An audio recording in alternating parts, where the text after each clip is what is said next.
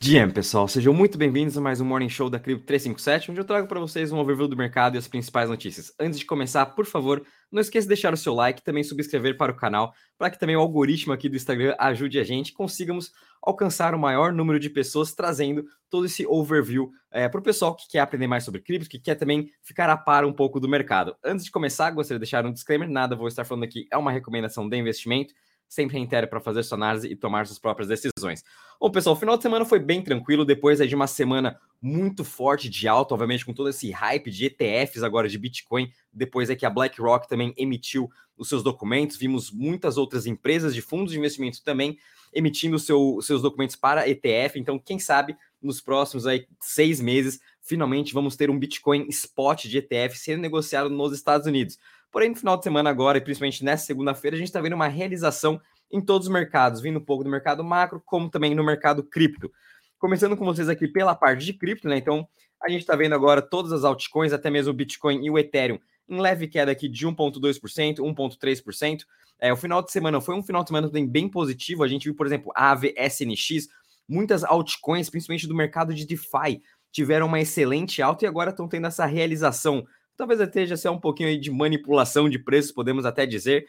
Mas mesmo assim, né, depois de uma semana muito positiva, onde todos os setores de cripto, desde o setor de currencies até o setor de DeFi, de DEX, de Web3, todos eles subiram mais ou menos em torno de 16%, mais do que normal a gente vê um pouco dessa realização de preços, e é o que a gente está vendo hoje. É, gostaria também de ressaltar aqui sobre a dominância do Bitcoin, então, cada vez mais do, o, a, essa dominância vem aumentando, eu já vim comentando com vocês nos últimos uh, morning shows sobre essa dominância, chegando aqui próximo dos 52,5%, já está na sua máxima desde aqui de abril de 2021, mostrando cada vez mais a resiliência do Bitcoin e, obviamente, o mercado institucional que está entrando agora no mercado de cripto, o foco deles é o Bitcoin. Então, todo o dinheiro está entrando aqui no Bitcoin e até mesmo quando a gente vê em relação aqui ao preço, né? Só deixa eu passar aqui rapidinho com vocês com o preço.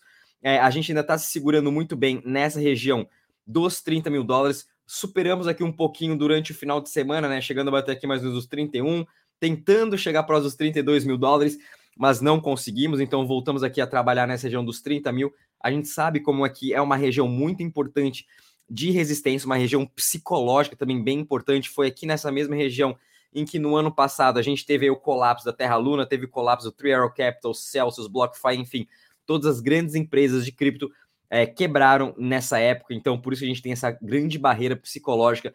E para a gente conseguir rompê-la, precisamos realmente é, de uma entrada de capital muito mais forte do que a gente teve aí da semana passada, e obviamente para manter esses preços acima. É, até mesmo fazendo uma breve análise aqui com vocês do Ethereum, ele não saiu dessa posição aqui dos 1.900 dólares mais ou menos, porque todo o capital está entrando aqui no Bitcoin. Então, o Ethereum, todos os altcoins, a gente teve uma recuperação, mas mesmo assim é, é o Bitcoin que está liderando toda essa alta e ele vai liderar essa próxima alta, desse próximo ciclo de alta que a gente vai estar tá entrando.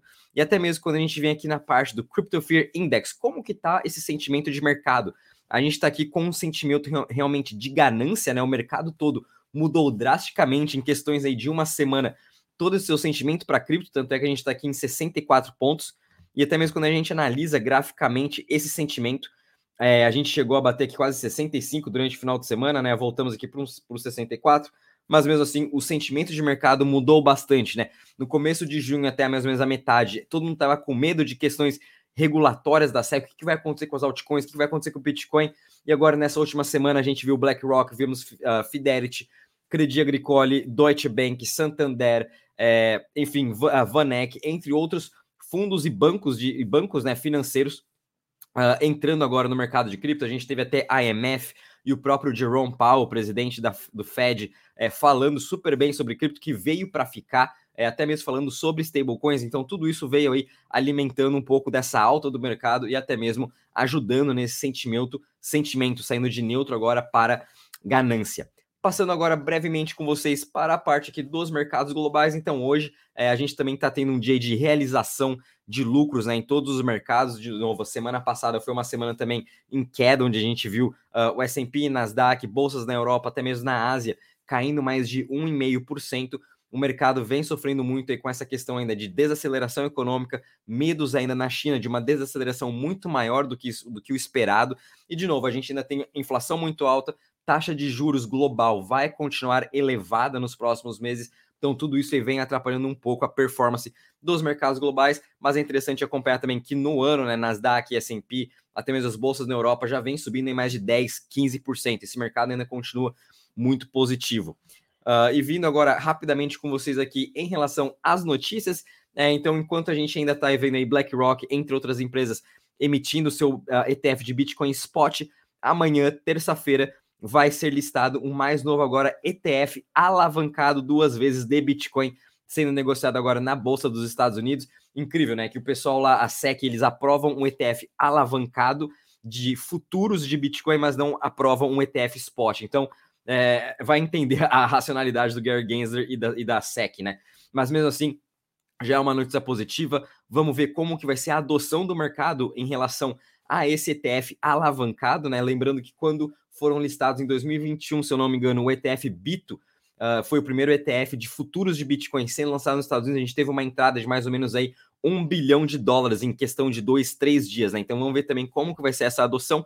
Obviamente, por ser alavancado, talvez o pessoal não tenha muito apetite, né? Mas mesmo assim vai ser interessante a gente acompanhar este lançamento.